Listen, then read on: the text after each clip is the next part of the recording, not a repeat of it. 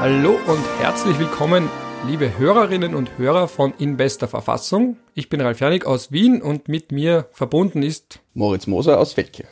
Sehr schön. Die Verbindung steht nach wie vor und heute haben wir ein großes Programm, weil am letzten Freitag der Verfassungsgerichtshof zwei ganz große Entscheidungen verkündet hat, nämlich einerseits zum Kopftuchverbot in Volksschulen für Volksschülerinnen und andererseits zur Suizidbeihilfe bzw. zum Verbot der Suizidbeihilfe bzw. der Beihilfe zum Selbstmord. Selbstmord ist ja das Wort, das wir da in der österreichischen strafrechtlichen Bestimmung finden. Wir werden anfangen mit dem Kopftuchverbot Erkenntnis, werden da ein bisschen darüber sprechen, wie man das einbetten kann, was da die Begründung war, was man davon halten kann und soll unserer Meinung nach und im zweiten Teil schauen wir uns dann die Frage der Suizidbeihilfe, also der Beihilfe zum Selbstmord an und warum die in ihrer aktuellen Form als verfassungswidrig qualifiziert wurde.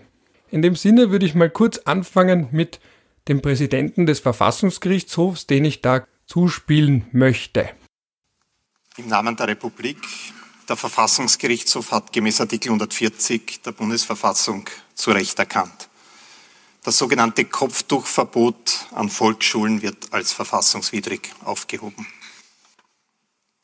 Gemäß 43a Absatz 1 des Schulunterrichtsgesetzes ist Schülerinnen und Schülern bis zum Ende des Schuljahres, in welchem sie das zehnte Lebensjahr vollenden, das ist die vierte Klasse Volksschule, in den allermeisten Fällen das Tragen weltanschaulich oder religiös geprägter Bekleidung, mit der eine Verhüllung des Hauptes verbunden ist, untersagt.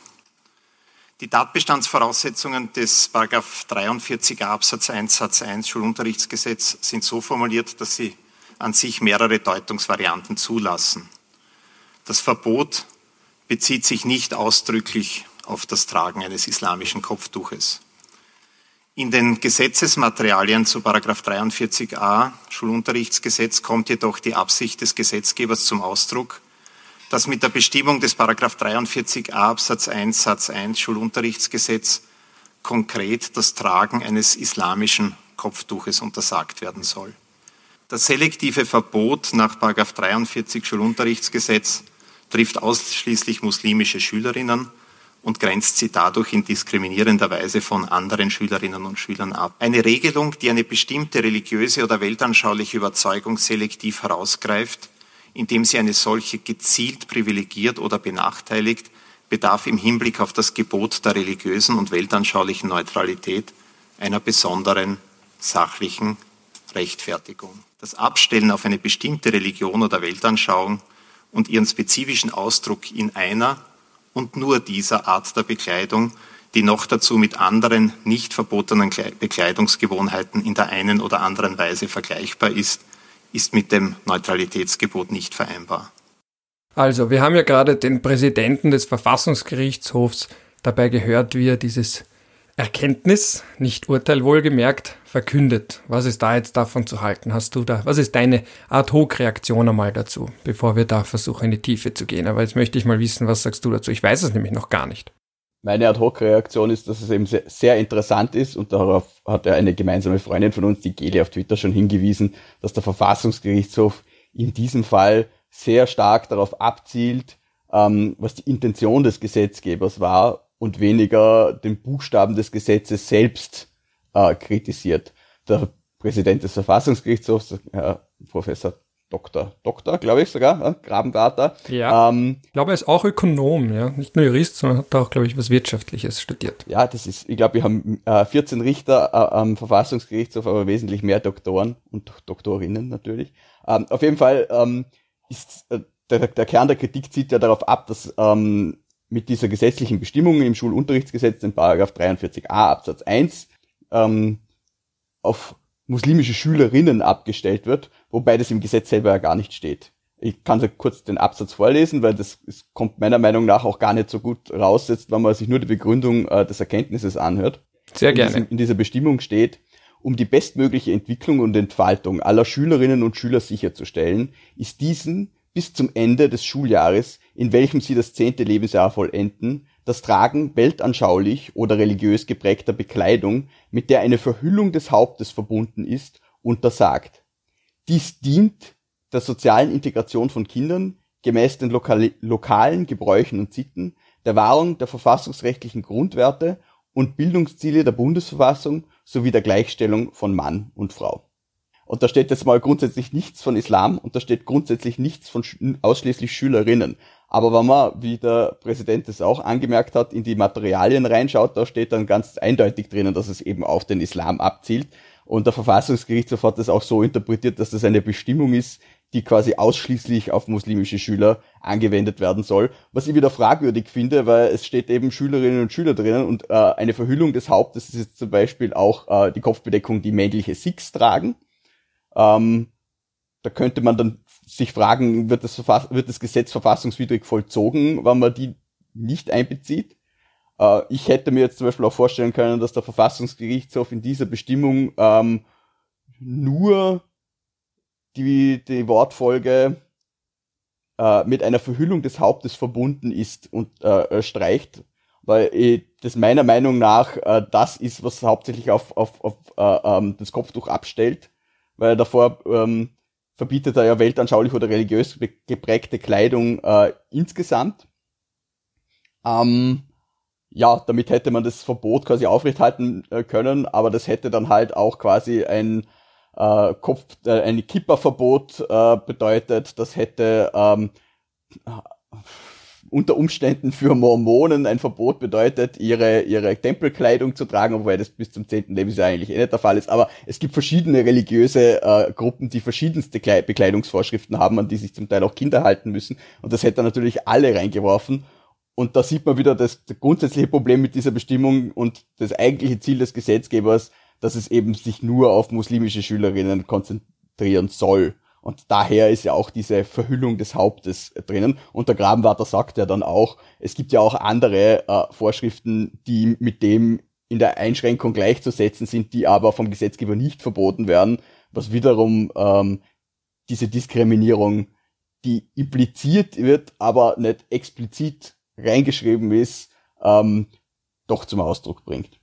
Professor oder Präsident Grabenwarter, bitte. Wir sind immer noch in Österreich. Ah, aber stimmt, das habe ich mir nämlich auch gedacht, mit der Verhüllung des Hauptes verbunden ist, dass ja eigentlich bei einer Kippa auch das Haupt vielleicht nicht zur Gänze, aber doch ein kleines Stückchen ähm, verbunden ist oder genauso eben auch bei anderen Religionen. Es gibt auch männliche Kopfbedeckung, das sieht man vielleicht in Österreich eher selten, aber auch männlich-muslimische Kopfbedeckungen. Ähm, wo auch das Haupt in gewisser Hinsicht ver ähm, verhüllt ist, vielleicht nicht zur Gänze, aber da eben doch der Gedanke zum Ausdruck kommt, dass man es eben nicht zur Gänze zeigen soll. Ähm, und dass man da eigentlich, wenn man das jetzt so liest, es eigentlich wertneutral daherkommt. Das ist ja immer diese Unterscheidung zwischen de facto und de jure. Aber wenn ich jetzt rein rechtlich lese, und da sind wir eben bei dem, was du genau gesagt hast, rein rechtlich oder wirklich nur auf den Wortlaut von diesem Paragraph 43a des Schulunterrichtsgesetzes abstelle, dann könnte man ja daraus schließen, dass eigentlich eh alle religiös konnotierten Kopfbedeckungen abgedeckt sind. Das heißt, wenn man jetzt aber dahinter schaut und sich auch vielleicht die allgemeine politische Stimmung unter Schwarz-Blau damals ansieht, den Hintergrund ansieht, auch worum es gegangen ist oder eben auch die Materialien dazu, dann sieht man, aha, anscheinend hat man doch nur auf eine Gruppe abgestellt und das war ja genau der Punkt, der doch den VfGH dazu gebracht hat, zu sagen, dass man nicht nur eine Gruppe herausgreifen kann. Also entweder alles und explizit verbieten oder gar nichts. Das ist ein bisschen so die Konklusio, die ich in diesem Erkenntnis als ganz zentral sehe. Wie siehst du ich das? Sehe, ich sehe das gleich wie du. Ich finde auch, dass der Gesetzgeber in diesem Fall einen schweren Fehler gemacht hat, auch rechtspolitisch, weil er einfach ein Gesetz schreibt und ins Gesetz nicht reinschreibt, was er eigentlich will. Das ist unglaublich gefährlich. Unglaublich gefährlich, wenn man Rechtspolitik so gestaltet, dass man sagt, wir wollen eigentlich etwas verbieten, wissen aber, dass das äh, äh, am Gleichheitssatz und allen anderen möglichen verfassungsrechtlichen äh, Konzepten scheitern wird und an der Religionsfreiheit und so weiter und so fort. Ähm, aber wir schreiben es anders und erwarten uns, dass es aber so vollzogen wird, wie wir es gemeint haben. Du, du hast quasi eine. Ähm, das kennen wir ja irgendwoher eine, schon, oder? Das kennen wir ja eigentlich auch aus der Corona. Eine, ja, du hast eine Rechtssexvollzugsschere, die hast du auch in der Corona-Zeit und das ist, ist unglaublich gefährlich. Weil das ist, das ist auch ein Gewöhnungsfaktor für die Vollziehung, sagen wir es mal so. Weil wenn ich als Beamter gewohnt bin, dass äh, man mir sagt, ja, im Gesetz steht es zwar anders drinnen, aber wir werden das nur so vollziehen, so kann ein Rechtsstaat nicht funktionieren. Und meiner Meinung nach ist eines der Probleme, die da dahinter stecken, auch die, äh, die, die mangelnde Bestimmtheit oder beziehungsweise äh, ja, es ist halt einfach äh, anders geschrieben, als es gemeint ist und das ist das an sich ist schon gefährlich. Ja. Das Tragen weltanschaulich oder religiös geprägter Bekleidung, mit der eine Verhüllung des Hauptes verbunden ist. Aber eben wie gesagt, das kann auch andere Religionen treffen.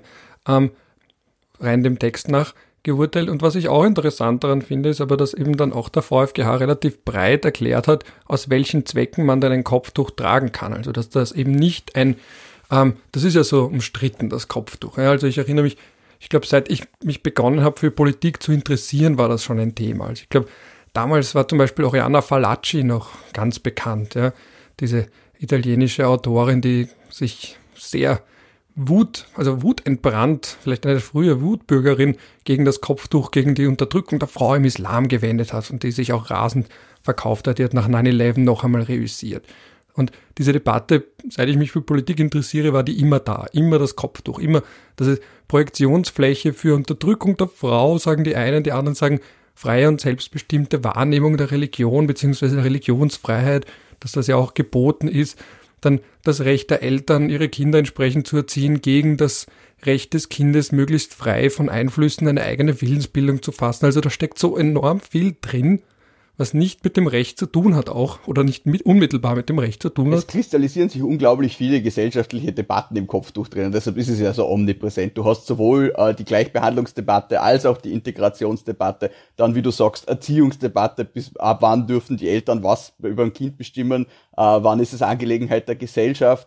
Ähm, und äh, wie du richtig sagst, der Verfassungsgerichtshof hat da äh, zumindest von seiner Warte aus, ich meine, das eine große Breitenwirkung wird es wahrscheinlich nicht entfalten, aber schön, dass er es getan hat, ähm, zu einer Versachlichung der Debatte beigetragen, indem er mehrere Gründe nennt, aus denen man ein Kopftuch tragen kann, was ja ähm, dann in der Debatte dann oft doch zu kurz kommt.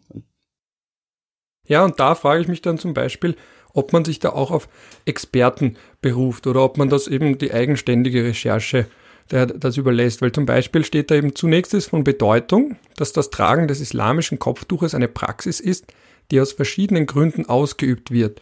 Die Deutungsmöglichkeiten, die die Trägerinnen eines Kopftuches vor dem Hintergrund ihrer spezifischen Religion oder Weltanschauung dieser Bekleidung und damit dem Tragen des Kopftuches geben, sind vielfältig. Mit dem Tragen eines Kopftuches kann schlicht die Zugehörigkeit zum Islam oder die Ausrichtung des eigenen Lebens an den religiösen Werten des Islam ausgedrückt werden. Ferner kann das Tragen des Kopftuches etwa auch als Zeichen für die Zugehörigkeit zur islamischen Kultur bzw. für ein Festhalten an Traditionen der Herkunftsgesellschaft gedeutet werden. Und jetzt kommt der ganz zentrale Satz. Dem islamischen Kopftuch kommt daher keine eindeutige und muss unmissverständliche Bedeutung zu.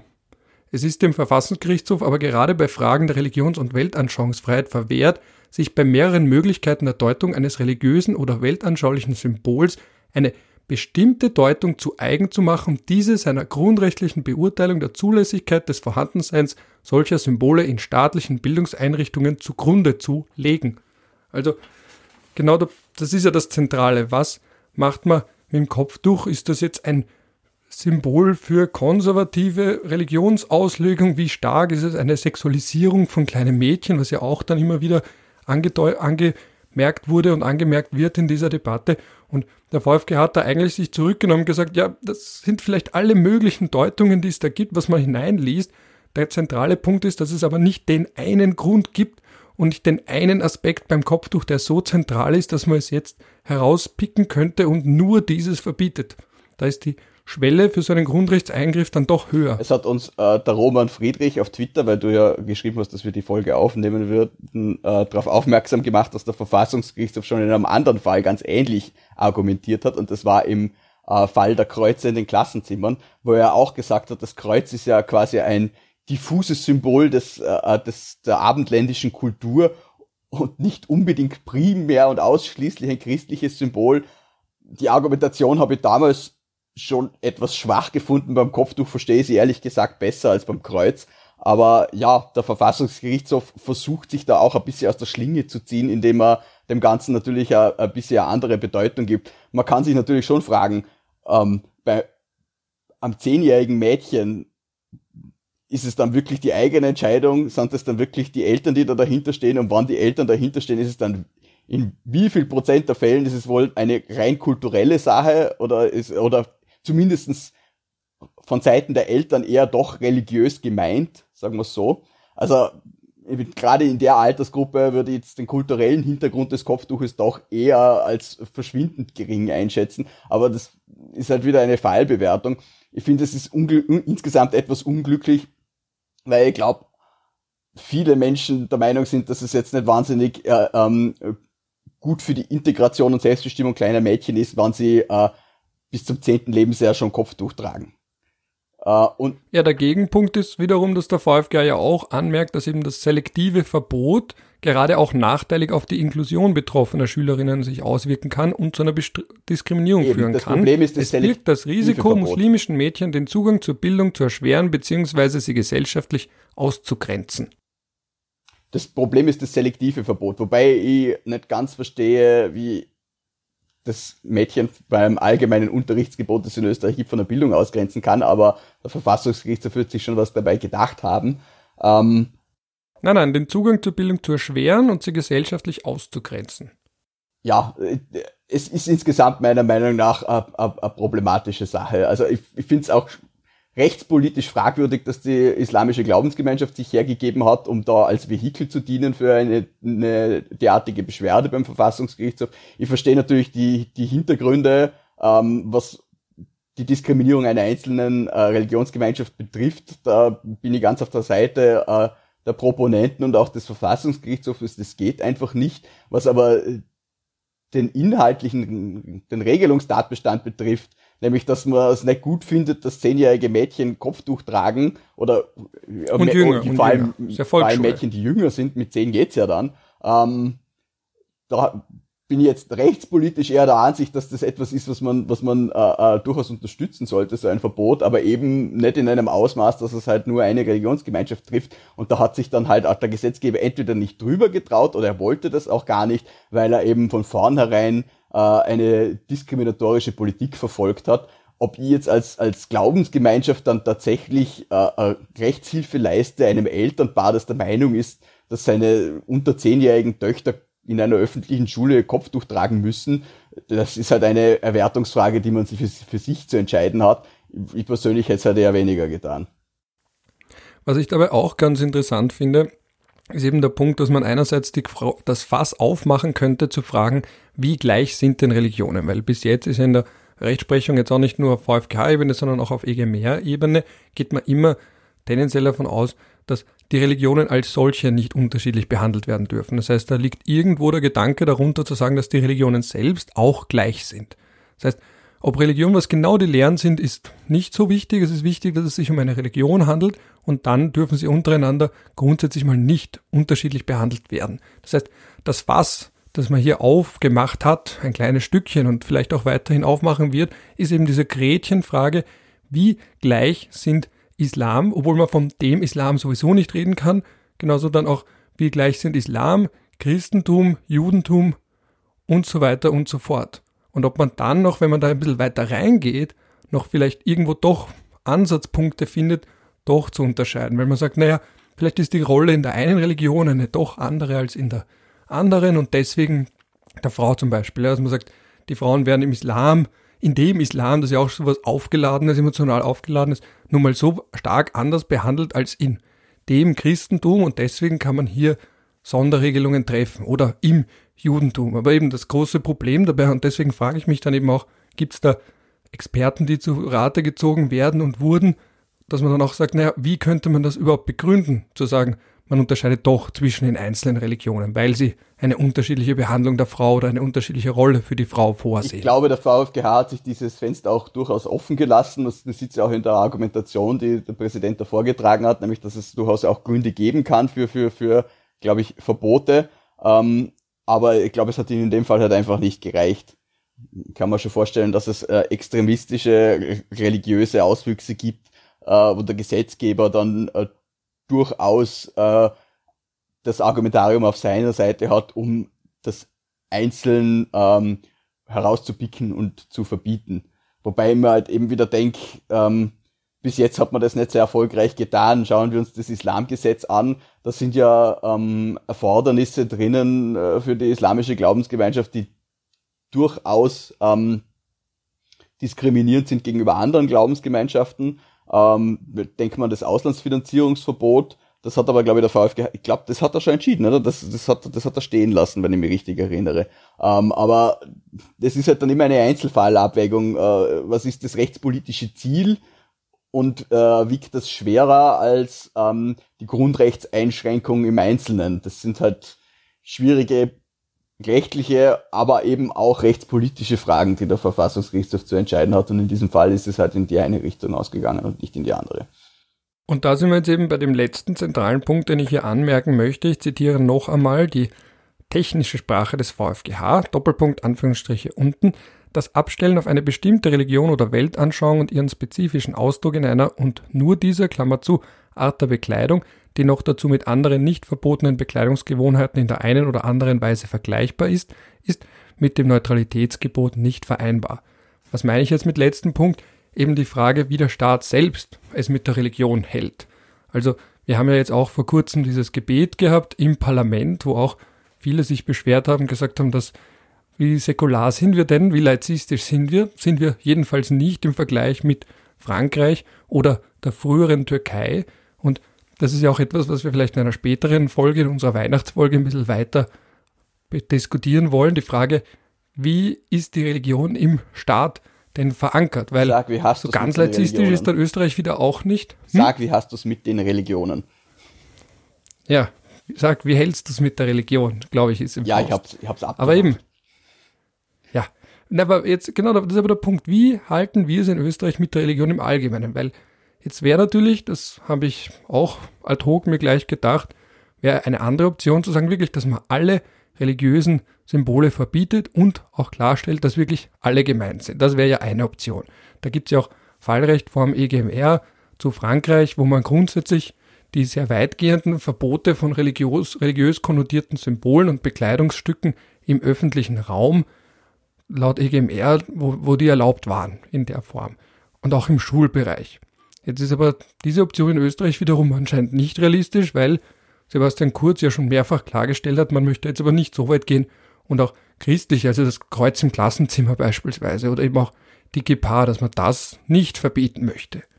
Das wäre aber eine andere Option. Warum geht das nicht? Das ist halt eine andere Rechtstradition, aber wie du gesagt hast, da reden wir vielleicht dann in der Weihnachtsfolge drüber. Österreich ist ein äh, säkularer Staat, aber kein laizistischer Staat, wobei das mit dem Säkularen kann man in gewissen Punkten auch in Frage stellen. Aber Österreich hat ein, einen anderen Umgang mit seinen Religionen, als es zum Beispiel Frankreich pflegt.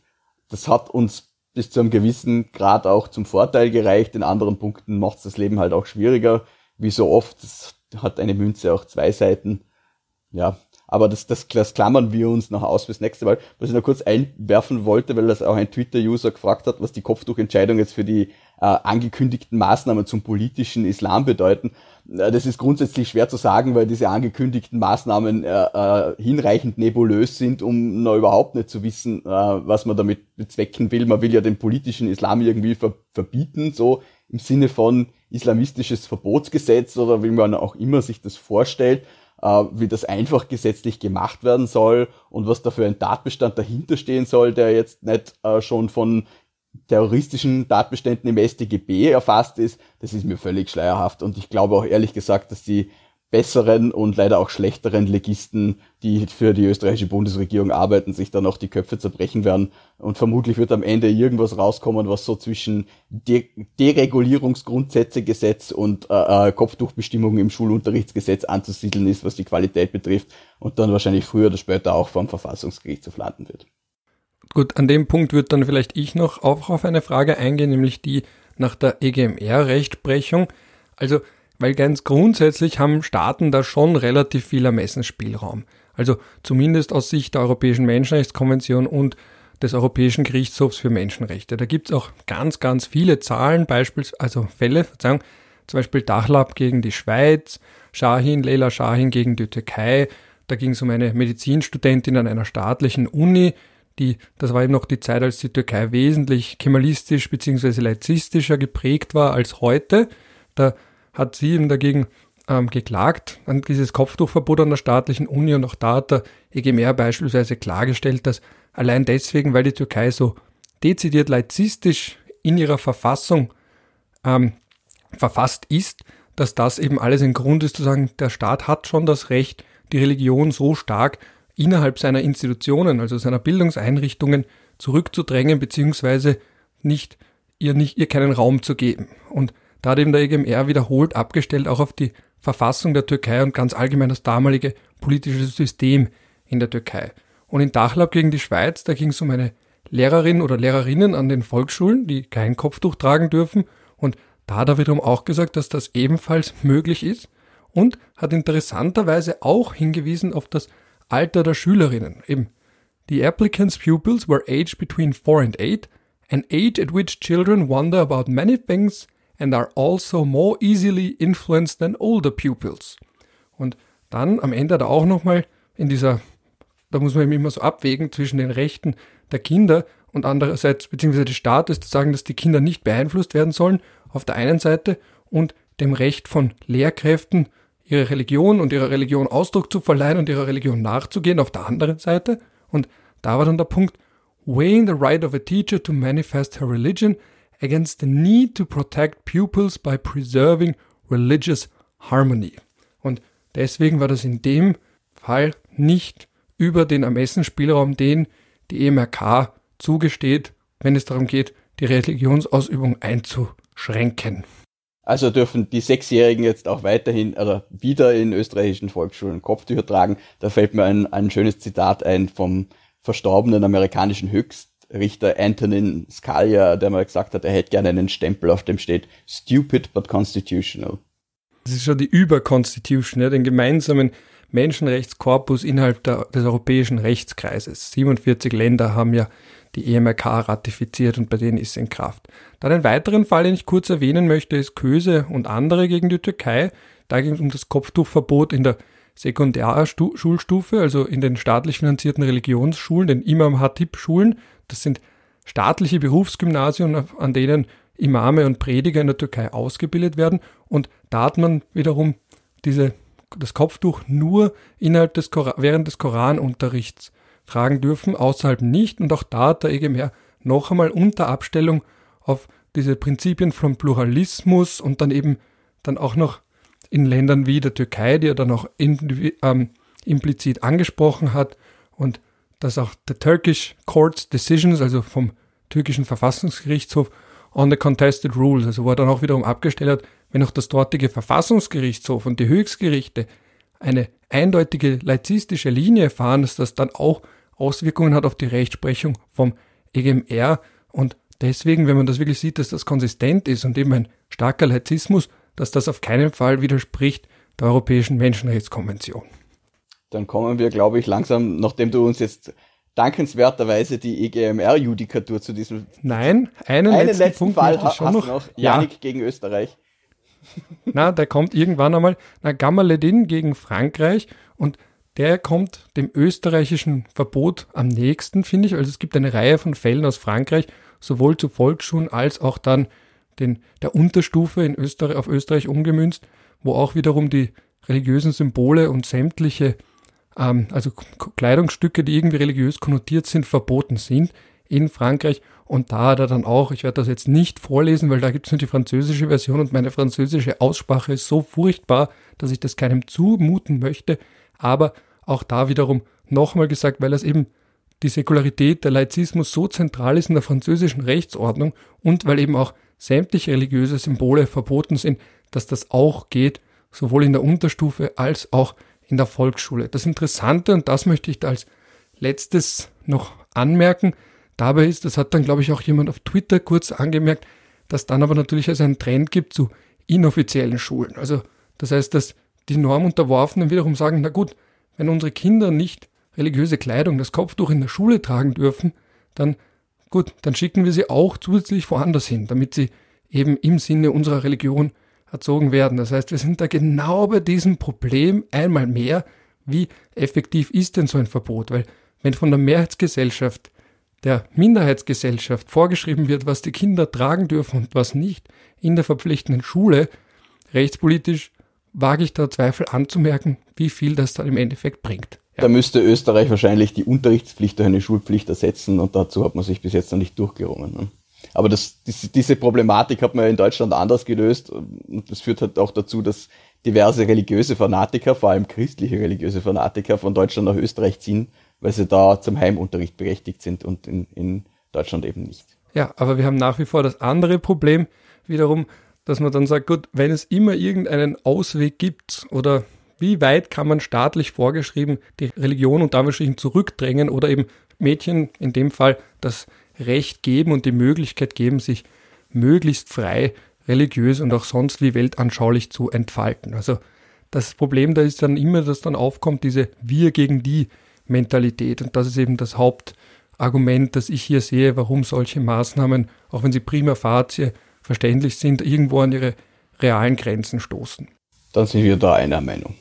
Gut, dann würde ich jetzt mit dem zweiten Teil beginnen, nämlich der Sterbehilfe und Mitwirkung am Suizid. Also das war ja, könnte man fast schon sagen, aus verfassungsrechtlicher Sicht eine Art Super Friday mit zwei ganz zentralen Entscheidungen des VfGH. Aber hören wir mal ganz kurz einmal mehr dem Präsidenten des Verfassungsgerichtshofs selbst zu. Im Namen der Republik. Der Verfassungsgerichtshof hat gemäß Artikel 140 Bundesverfassungsgesetz zu Recht erkannt. Das ausnahmslos geltende Verbot der Hilfeleistung zum Selbstmord nach 78 zweiter Tatbestand Strafgesetzbuch wird als verfassungswidrig aufgehoben. Die Aufhebung tritt mit Ablauf des 31. Dezember 2021 in Kraft. Die Strafbarkeit und damit das Verbot des Verleitens zum Selbstmord nach 78 erster Tatbestand Strafgesetzbuch ist nicht verfassungswidrig. Der Antrag wird daher insoweit abgewiesen. Soweit sich der Antrag gegen die Strafbarkeit der Tötung auf Verlangen nach 77 Strafgesetzbuch richtet, wird er als unzulässig zurückgewiesen. Der demokratische Rechtsstaat, wie ihn die Bundesverfassung konstituiert, setzt Freiheit und Gleichheit aller Menschen voraus. Das bringt unter anderem Artikel 63 Absatz 1 des Staatsvertrags von Saint-Germain, der seit 1920 als Bundesverfassungsgesetz gilt, zum Ausdruck. Danach hat der Staat die Pflicht, allen seinen Einwohnern ohne Unterschied der Geburt, Staatsangehörigkeit, Sprache, Rasse oder Religion vollen und ganzen Schutz von Leben und Freiheit zu gewähren. Dies wird durch mehrere grundrechtliche Gewährleistungen konkretisiert, nämlich insbesondere durch das Recht auf Privatleben, das Recht auf Leben sowie den Gleichheitsgrundsatz. Aus diesen grundrechtlichen Gewährleistungen folgt auch das verfassungsgesetzlich gewährleistete Recht des Einzelnen auf freie Selbstbestimmung. Dieses Recht auf freie Selbstbestimmung umfasst sowohl das Recht auf die Gestaltung des Lebens als auch das Recht auf ein menschenwürdiges Sterben. Zur freien Selbstbestimmung gehört zunächst die Entscheidung des Einzelnen, wie er sein Leben gestaltet und führt. Ebenso gehört aber dazu auch die Entscheidung des Einzelnen, ob und aus welchen Gründen er sein Leben in Würde beenden will. All dies hängt von den Überzeugungen und Vorstellungen jedes Einzelnen ab und liegt in seiner Autonomie. Das Recht auf freie Selbstbestimmung umfasst auch das Recht des Suizidwilligen, die Hilfe eines dazu bereiten Dritten in Anspruch zu nehmen. Der Suizidwillige kann nämlich vielfach zur tatsächlichen Ausübung seiner selbstbestimmten Entscheidung zur Selbsttötung und deren gewählter Durchführung auf die Hilfe Dritter angewiesen sein. Der Suizidwillige hat dementsprechend das Recht auf selbstbestimmtes Sterben in Würde. Dazu muss er die Möglichkeit haben, die Hilfe eines dazu bereiten Dritten in Anspruch zu nehmen. Ja, also da steckt jetzt sehr, sehr viel drin. Was war da, ist da jetzt dein erster Impuls? Ich habe schon ein bisschen vorgefühlt bei dir, als wir ein bisschen geschrieben haben über die heutige Folge und wir dürften da ja nicht ganz derselben Meinung sein. Also ich sehe, du hast schon einen verschmitzten Grinser im Gesicht. Ja, Wie siehst du ist, diese Ausführungen? Es ist ein, wie das erste Thema auch ein unglaublich heikles und ein unglaublich schweres Thema und das ist moralisch so aufgeladen, moralinsauer könnte man sagen. Da hat natürlich jeder der nicht der, der, der kälteste Jurist äh, vom Nordpol ist, sofort eher einen emotionalen als einen rationalen Impuls, wenn es um, um dieses Thema geht. Und ähm, mir geht's natürlich genauso.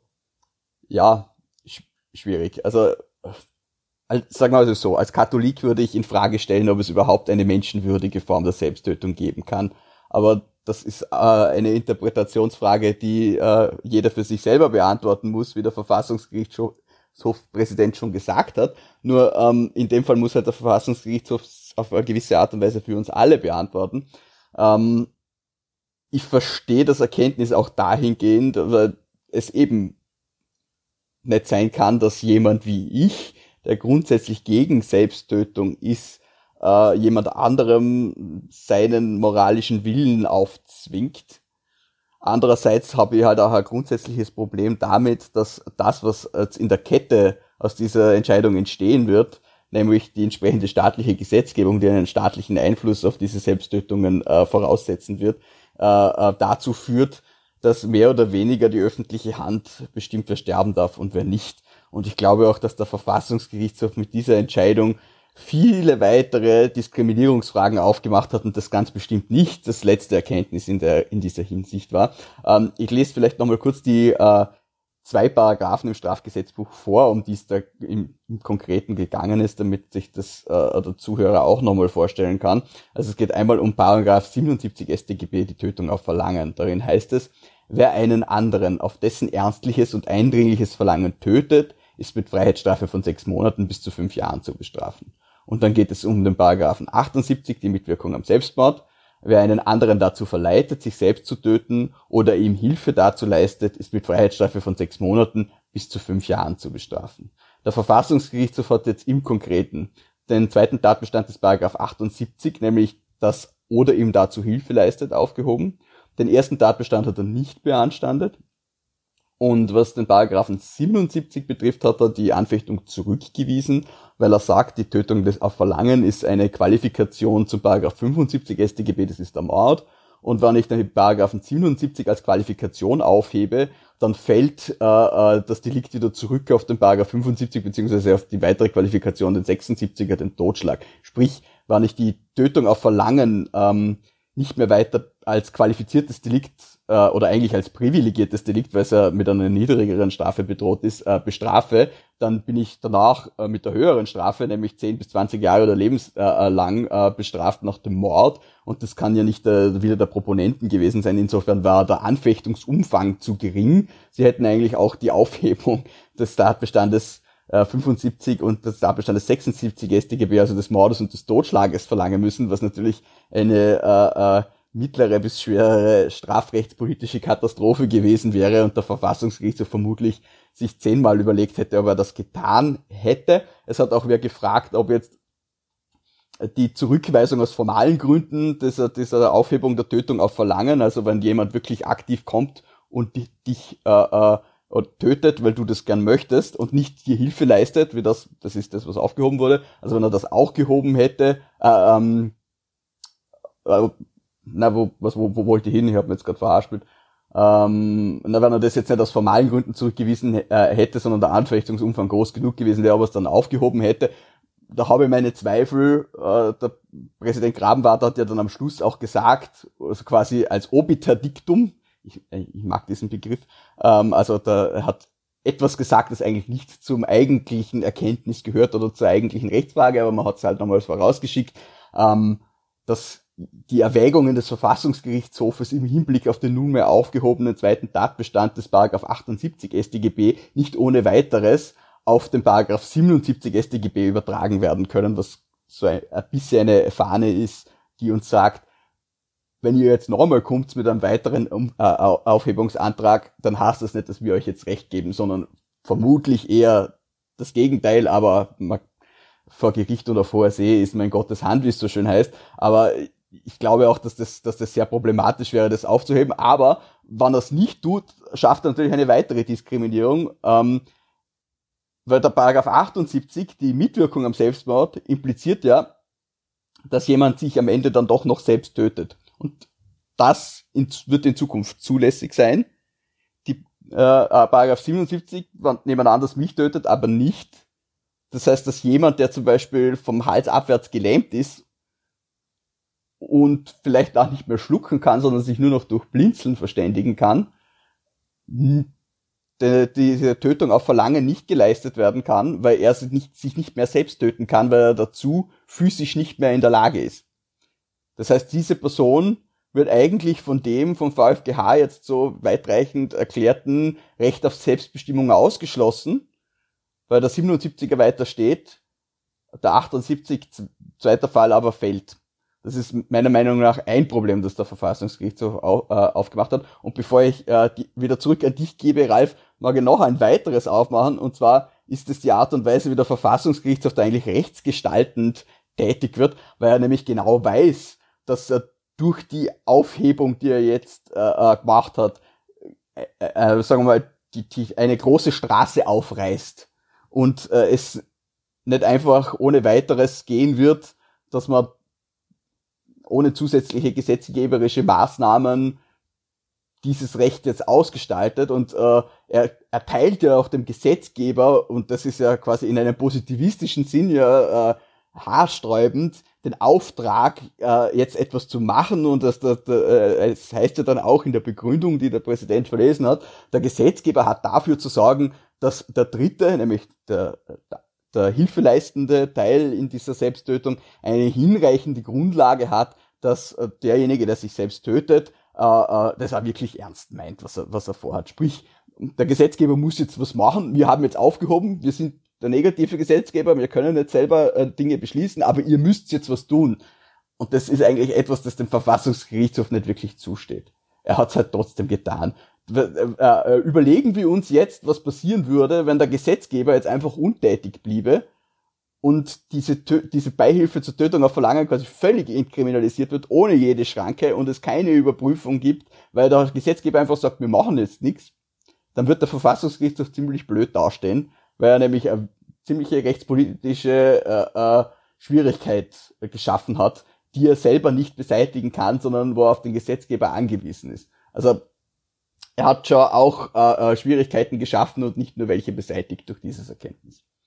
Das erinnert mich an eine meiner ersten Konferenztagungen. Das war damals die kleine Assistententagung, hat man es genannt, in Deutschland, also wo eben nicht die großen honorigen Professoren kommen, sondern eben noch die am Anfang ihrer akademischen Karriere stehen und da kommen eben öffentlich-rechtler aus Deutschland, der Schweiz und Österreich zusammen und ich war da ganz baff, weil da waren natürlich sehr intensive Debatten innerhalb der jungen Wissenschaftler und Wissenschaftlerinnen aus Deutschland, wo es auch sehr oft darum ging, wie weit denn Karlsruhe, dieses mythologisch aufgeladene Karlsruhe, das Bundesverfassungsgericht, wie weit das gehen kann bei all diesen Fragen und eben auch als negativer Gesetzgeber, aber eben auch als quasi Ersatzgesetzgeber, wenn man eben dann auch solche konkreten Forderungen stellt oder Maßnahmen vorschlägt oder zumindest eine Art Schranke, Leitlinien in dem Bereich vorgibt. Und das hat ja der VfGH jetzt da auch gemacht. Also da steht einerseits, so hat er, dementsprechend hat der Gesetzgeber Maßnahmen zur Verhinderung von Missbrauch vorzusehen. Dann steht eben drin, dass auch Umstände eine Rolle spielen können, die nicht ausschließlich in der Sphäre bzw. Disposition des Sterbewilligen liegen. Das heißt, Familienverhältnisse, Einkommens- und Vermögensverhältnisse, Pflegebedingungen, Hilfsbedürftigkeit, der eingeschränkte Aktivitätsspielraum, der real zu erwartende Sterbeprozess und dessen Begleitung sowie sonstige Lebensumstände und erwartbare Konsequenzen. Und jetzt ist eben der Punkt, den du ja angesprochen hast. Es sind daher gesetzgeberische und sonstige staatliche Maßnahmen erforderlich, um den Unterschieden in den Lebensbedingungen der Betroffenen entgegenzuwirken und allen einen Zugang zu palliativ-medizinischer Versorgung zu ermöglichen. Das heißt, irgendwo, und das ist ja eben dieser Komplexität, dieser ethisch, philosophisch, emotional, juristisch aufgeladenen Frage geschuldet zu sagen, gut, einerseits gibt man da was frei, eben, sobald das abgelaufen ist, ist es nicht mehr strafbar, jemanden dabei zu unterstützen, sich selbst das Leben zu nehmen.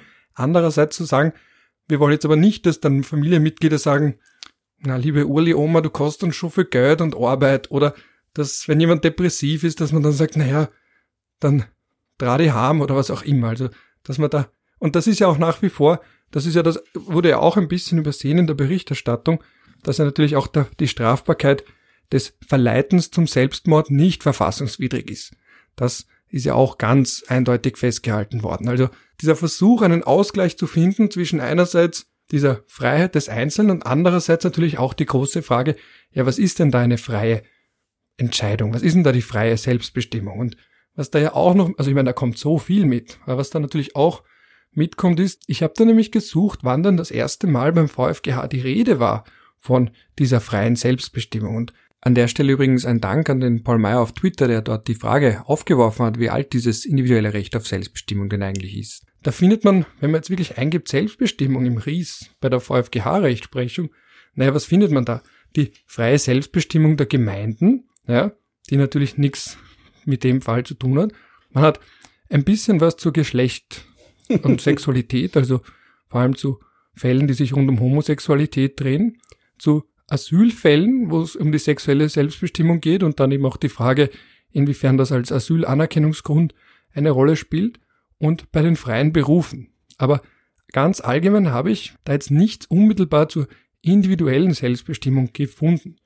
Wo es dann in letzter Zeit auch einmal gekommen ist, ist bei einem Corona-Fall, der von einem Anwalt eingebracht wurde anscheinend, der sich auf, aber in seiner Argumentation auf die Selbstbestimmung berufen hat und auch, weil Alevitis anscheinend auch mit der Religion dahergekommen ist und auf seine Selbstbestimmung im Arbeitsalltag, aber da ging es um Masken. Da hat er ihm gesagt, dass die Maske und die Tragepflicht von Masken in öffentlichen Gebäuden seine freie Selbstbestimmung und auch in dem Zusammenhang seine berufliche Selbstbestimmung einschränkt. Aber als solches wäre mir dieses Konzept, und da gebe ich dem Kommentar ganz recht, neu. Also ich wüsste keinen VfGH-Fall, wo man wirklich so explizit ein individuelles Recht auf Selbstbestimmung ausspricht. Und auch in den Menschenrechten natürlich. Ich habe mir dann angeschaut, beispielsweise das Buch von Günther Pöltner, Grundkurs Medizinethik.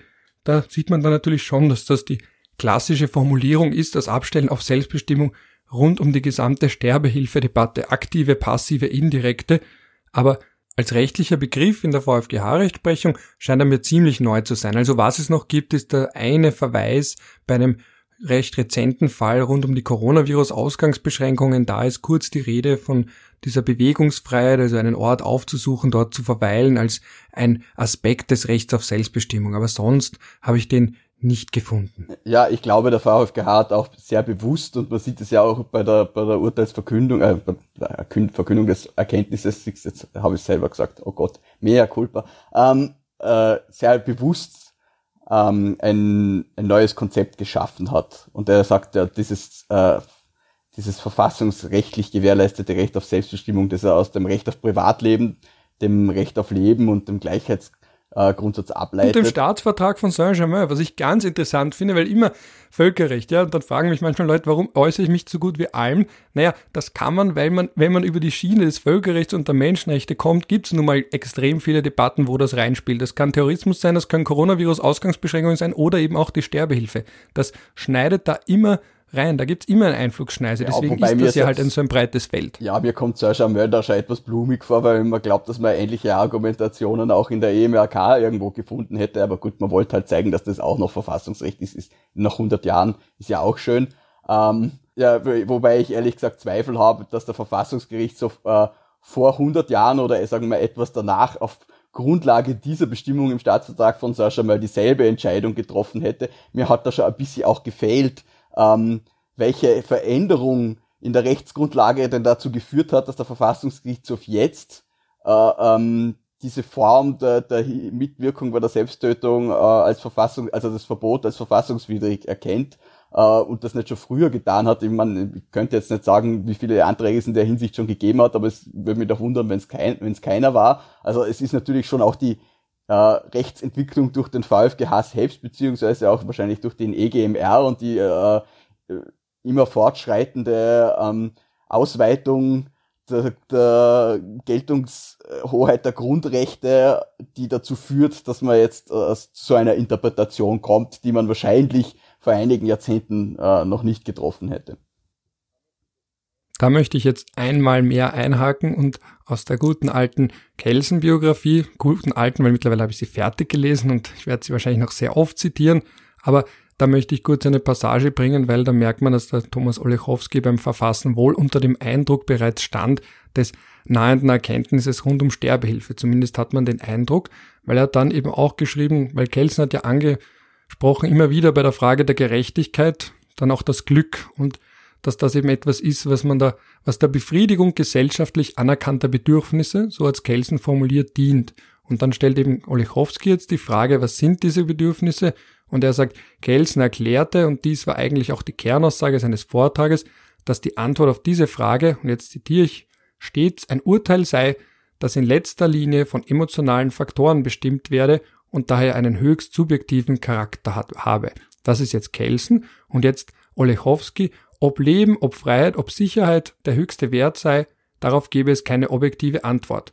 Ob es Fälle gäbe, in denen der Selbstmord sittlich gerechtfertigt sei ob ein Arzt einem unheilbar Kranken die Wahrheit über seinen baldigen Tod bald sagen solle, dies kann allein aufgrund rational wissenschaftlicher Erwägungen nicht gesagt werden. Und da sind wir aber dem Punkt, weil du eben auch anmerkst, bei Saint-Germain, das ist 100 Jahre her, damals, das war ja noch vor der Einführung dieses Straftatbestands, das ist übrigens auch der Grund, warum von Selbstmord die Rede ist, das ist ein bewusst religiös aufgeladener Begriff, der im Ständestaat eingeführt wurde, aber dass man da wiederum auch sehen muss, Andererseits, dass man da jedes Gesetzesinstrument, jeder Gesetzestext ist ja evolutionär zu interpretieren. Es ist ein, wie der EGMR es immer nennt, ein Living Instrument, also es lebt und es wandelt sich immer parallel zum Wandel der Moral und der Ethik in einer Gesellschaft. Und da sieht man ja auch, wie wir uns in Österreich verändert haben. Also ich persönlich habe intuitiv nicht gedacht, dass der VfGH diese Bestimmung als verfassungswidrig aufheben. Ja, er hat es dann doch in recht, in recht eingeschränktem Maße getan. Also er hätte schon weiter gehen können. Ich habe es äh, äh, verständlich gefunden, dass er jetzt die, der Tatbestand, der auf Leute abstellt, die andere zum Selbstmord überreden, dass er den nicht gekippt hat, auch wirklich mit expliziter Aussage, da ist diese Selbstbestimmung ja von vornherein nicht gegeben, weil ja jemand versucht, sie von außen zu beeinflussen auf seine Art und Weise. Und äh, da quasi die Selbstbestimmung auch äh, als Verteidigung äh, angewandt hat gegen äh, Angriffe auf diesen Tatbestand. Aber ja, ich hab, ja, wir haben ehrlich gesagt nicht sicher, wie es ausgehen würde. Ich hätte mir, also sicher kann man sich nie sein, aber ich hätte mir da jetzt auch äh, keine Prognose zugetraut, muss ich ehrlich sagen. Ja, ich wurde auch ähm, gefragt, was ich glaube, und da äh, habe ich am Anfang noch gedacht, naja, wird es nicht aufheben, weil ich da an die EGMR-Rechtsprechung dachte, beziehungsweise die im Hinterkopf hatte und mir gedacht habe, eben da gibt es diesen berühmten Fall von Diane Pretty, die eben auch ein Recht auf Selbsttötung in Anspruch nehmen wollte und da hat der EGMR eben festgehalten, dass es eben zwar ein Recht auf Leben gibt nach der EMRK, keine Frage, aber eben kein Recht auf Sterben, in dem Sinne, dass man jetzt ein Recht darauf habe, sowohl von jemand anderen getötet zu werden im Rahmen eines medizinisch observierten Prozesses als auch irgendwie Unterstützung dabei in Anspruch nehmen zu können. Im Vereinigten Königreich war ja relativ lang der Selbstmord auch noch verboten. Ähm, das ist ja ein bisschen auch das Interessante an unserer Rechtslage, dass etwas, dass der Beitrag zu einer Tat verboten ist, wo die Haupttat aber nicht strafrechtlich verboten ist, weil der Selbstmord ist bei uns ja nicht verboten. In, Im Vereinigten Königreich war er es recht lang, da gibt es dann auch historisch so ganz absurde Fälle, wo Menschen sich umbringen wollten. Ich glaube, das waren sogar jüdische Flüchtlinge, es war, also ja, es war ziemlich hat, dramatisch. Es, war, es gibt diese dramatische Geschichte, glaube ich, Mutter und der Tochter äh, haben einen Selbstmordversuch begangen, weil sie mit der, mit der Invasion Hitler-Deutschlands in Großbritannien gerechnet haben. Äh, und äh, ich glaube, eine von beiden ist, ist nur gestorben und die andere wurde dann hingerichtet, glaube ich. Also schon sehr drastisch, ja. Genau, und ein, ein Fall, der natürlich aus heutiger Sicht absurd daherkommt und auch ist, Andererseits damals war dann eben das Element wieder um die Generalprävention. Was ich aber halt natürlich für so einen Fall ist das die Frage. Wenn du sagst, wenn du es nicht schaffst, na, dann übernimmt der Staat für dich. Ist irgendwo absurd, aber auch das wiederum emotional aufgeladen und wohl auch hat er einen religiösen Hintergrund. Wobei man auch wiederum, das habe ich gelesen im Newsletter vom Institut für Ehe und Familie, die natürlich wiederum die Gegenseite repräsentieren, die also eben für eine Kriminalisierung der Suizidbeihilfe eintreten, die wiederum versuchen zu betonen, dass eben die Wortfolge Selbstmord nicht nur mit dem Ständestaat zu tun hat, sondern auch wiederum eine längere christlich beeinflusste Tradition hinter sich haben. Also dass man nicht nur einfach sagen kann, das war der böse Ständestaat, der Austrofaschismus, sondern dass auch das natürlich und die Debatten da wiederum weiter zurückgreifen. Das möchte ich auch ganz kurz nur anmerken. Na, natürlich, ich habe mir extra im Vorhinein die, die etymologische Herkunft des Wortes Mord angeschaut und das äh, hat unter anderem äh, äh, eine Gemeinsamkeit mit äh, äh dem altindischen Wort Murta für Tod und hat die indogermanische Wortwurzel Meere äh, für Sterben. Also natürlich entwickeln sich Wörter auch weiter. Äh, und ob man jetzt etwas als angemessen oder nicht angemessen beurteilt, ist halt immer eine Frage der, der Zeit. Und es gibt ja auch die sogenannte Euphemismus-Tretmühle, wo man immer wieder neue Begriffe erfindet, weil die alten pejorativ verwendet werden. Das bewirkt halt eben auch, dass dann vielleicht eines Tages die Selbsttötung äh, nicht mehr opportun sein wird und man sich wieder was Neues einfallen lässt.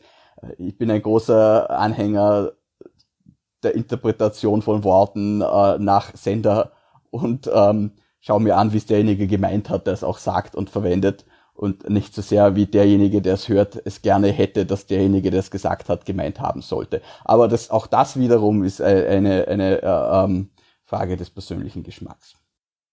Ja, und da sind wir wieder bei einem anderen Begriff, nämlich den der Euthanasie, der ja irgendwo eigentlich heißt Erleichterung des Sterbens, eben Euthanatus, also eben dieser eigentlich schon der, der schöne, der gute Tod eigentlich sein sollte, der natürlich unter dem Nationalsozialismus und dem Vorwand der Rassenhygiene gänzlich entfremdet wurde und heute historisch ähm, gänzlich verbrämt ist und auch nicht mehr verwendet werden sollte. Und natürlich kommt der jetzt auch wieder, dass man sagt, naja, wenn man jetzt in irgendeiner Form den Suizid gesellschaftlich nicht mehr verbietet, und das ist ja das Hauptgegenargument, dass man irgendwann so eine sterbebejahende Gesellschaft wird. Und dann wiederum die andere Seite, die sagt, es gibt aber im Recht und auch gesellschaftlich keinen Leidensheroismus. Also es gibt keine, keine Pflicht dazu, Leiden zu ertragen, wenn es eben unheilbar ist und auch eine gewisse Schmerzschwelle überschritten hat. Also da hängt so viel mit dran an dieser Debatte, dass wir wahrscheinlich noch stundenlang reden könnten, weil das also, ist auch etwas, was wir jetzt im Zuge der Corona-Krise,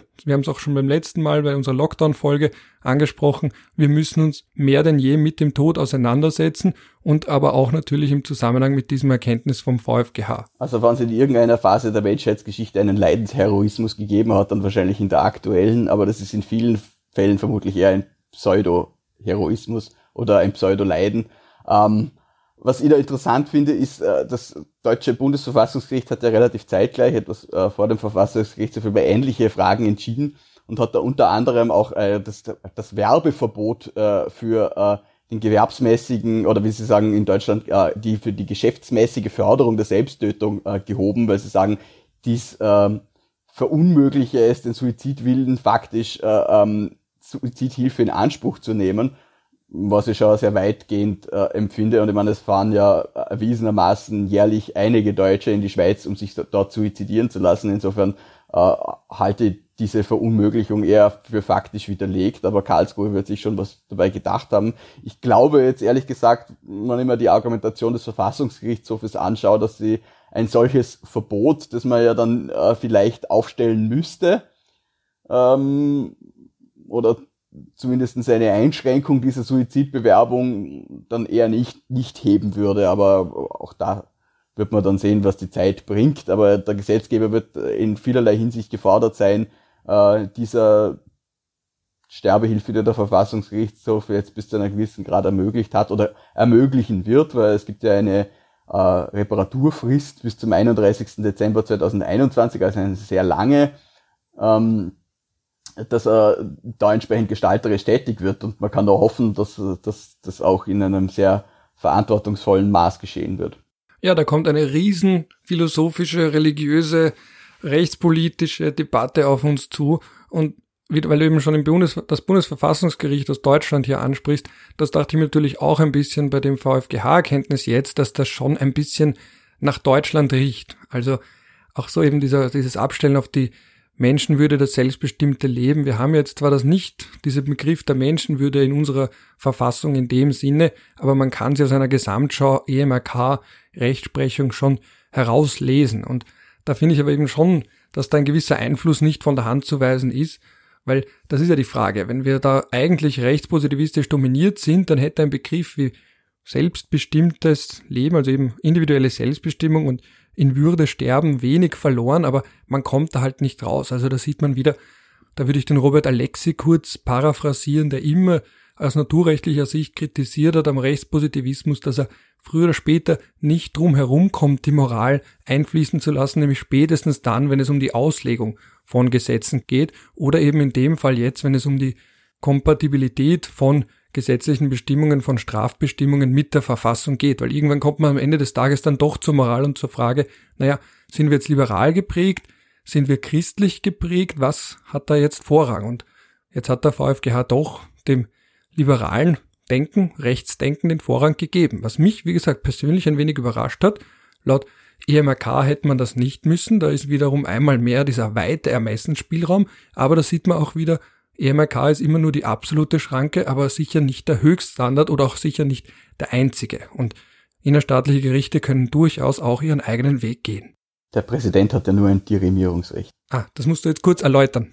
Äh, äh, der Präsident des Verfassungsgerichtshofes äh, hat nur dann Stimmrecht, äh, wann Stimmengleichheit besteht, was bei 13 weiteren Mitgliedern de facto nie der Fall sein kann, aber doch hin und wieder vorkommt, weil äh, nicht rechtzeitig Ersatzmitglieder geladen werden können und es dann äh, ähm, doch nur zwölf sind vielleicht und es dann Stimmengleichheit gibt. Aber ich wollte grundsätzlich darauf hinaus, dass der Präsident Grabenbart ein bekannter Experte für ähm, äh, Grundrechte ist und gleichzeitig auch vermutlich einer, was das Recht auf äh, äh, Leben und das Recht auf Selbsttötung betrifft, eher konservativen Auslegungen anhängt und äh, vielleicht anders entschieden hätte als die Mehrheit des Verfassungsgerichtshofs, aber das ist natürlich auch rein spekulativ von meiner Seite.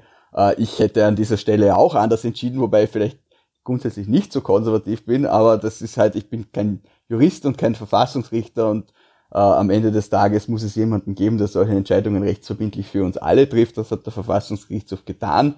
Ähm, und auch wenn es nicht immer in, im moralisch eigenen Sinn ist, muss man das akzeptieren.